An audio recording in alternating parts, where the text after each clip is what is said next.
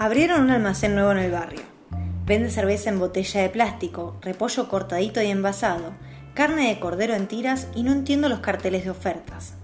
Abre cerca de las 11 de la mañana. Los vecinos dicen entre ellos que es porque no se acostumbró al horario. El almacén está exactamente a cuatro casas, vuelta a la esquina hasta la puerta amarilla, un edificio, dos duplex que de no ser dos serían otra cosa y una reja de distancia. Podría pasar por la puerta todos los días, pero prefiero ser prudente y observarlo desde lejos, aunque eso me obligue a cruzar tres veces más para llegar a casa. En ese almacén pasan cosas. Escuché a los vecinos decir que ahí entienden todo al revés.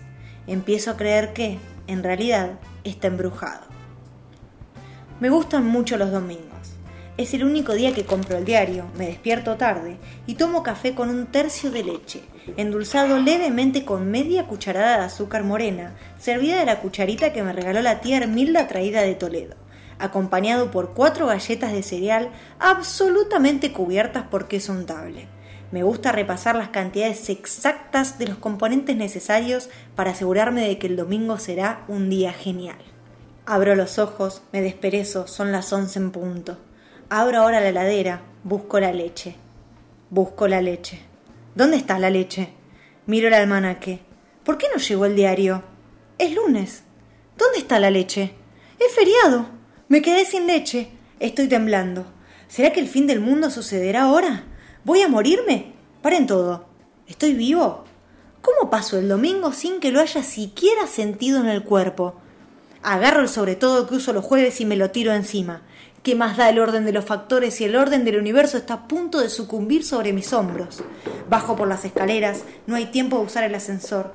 Salteo el saludo a la vieja escultura romana de yeso que adorna el hall del edificio y siento un calor alarmante recibirme en la intemperie callejera. Pero si estamos en agosto, debería estar helando. Madre mía, desaté el apocalipsis. Estoy aturdido, descerebrado, si consigo rápido la leche, si leo el diario, si después de tomar el café plancho la camisa para el martes, será como haber condensado dos días en uno y el mundo volverá a ser un lugar habitable. Camino siguiendo la calle, el instinto de supervivencia me guía. Una puerta amarilla, un edificio, estoy apurado, no puedo contar, un ventanal, una góndola, una ladera, acá venden leche. Entro. ¿Qué es esa letra? ¿Dónde estoy? ¿Crucé de dimensión? Sucedió. Me morí. ¿Stravey? Creo que estoy escuchando voces. ¿Stravey, señor. Mi nombre es Desislava. Tengo una oferta los 100 gramos de paleta fresquita, bien rica. Madre mía, bis. Estoy en el almacén de la búlgara. Siento el corazón latir más allá de sus posibilidades. Voy a sucumbir en tierra extranjera. La observo, en silencio. No estoy muerto. Estoy hipnotizado. Desislava tiene la mirada más profunda y penetrante que vi jamás, marcada por una nariz angulosa que termina en una boca fina, pequeña, tiesa. De alguna manera, el frío que transmite su apariencia me tranquiliza. El almacén es ahora un paraíso con carteles que sigo sin entender, pero que quiero leer para siempre. Estoy transpirando. ¡Qué clima loco en su país! En Sofía cuando hace frío nieva y es invierno. El calor espera el verano, snate. Ya no hay respeto por nada, respondo por inercia. Trato de reponerme. Leí una vez que el amor es como un rayo que te parte los huesos y te deja estaqueado en la mitad del patio. Y siento la electricidad recorrerme el cuerpo, atravesarme las venas e inundarme la sangre. Son increíbles las consecuencias de haberme salteado un domingo.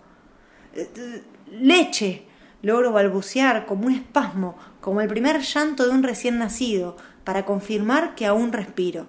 ¡Da! dice la búlgara mientras mueve la cabeza de un lado a otro, en lo que entiendo como un claro gesto de negación, y va hacia la ladera. Decodifico el rechazo y ordeno a las piernas el retiro, sin éxito alguno.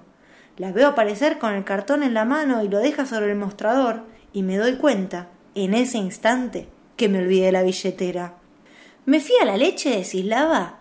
La búlgara no pestanea, balbucea en su idioma y mueve la cabeza de arriba hacia abajo, en lo que entiendo como un sí.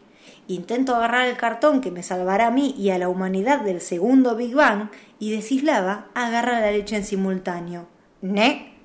Sigue moviendo la cabeza en lo que me parece un sí. Esta mujer me está volviendo loco. Escúcheme, Desislava, me tomo un cafecito, leo el diario, plancho la camisa de los martes, salvo al mundo y le traigo lo que le debo. Asiente con la cabeza y yo vuelvo a estirarme para agarrar la leche. No fiamos en Bulgaria y se encuentra usted en territorio internacional. Como bien dice en la puerta, acá el sí es no y el no es sí. Su postura ahora se relaja y su boca se ríe con un gesto cómplice. Pero si me acepta un goulash, quedamos a mano y le regalo la leche. Le digo que sí con la cabeza y veo a Desislava dejar de sonreír. Recuerdo a los vecinos y entonces empiezo a mover la cabeza de izquierda a derecha a un ritmo desenfrenado. La búlgara vuelve a sonreír y me invita a pasar al fondo. Acepto diciendo que no. Caigo en la cuenta de que, efectivamente, el mundo como lo conocía cambió.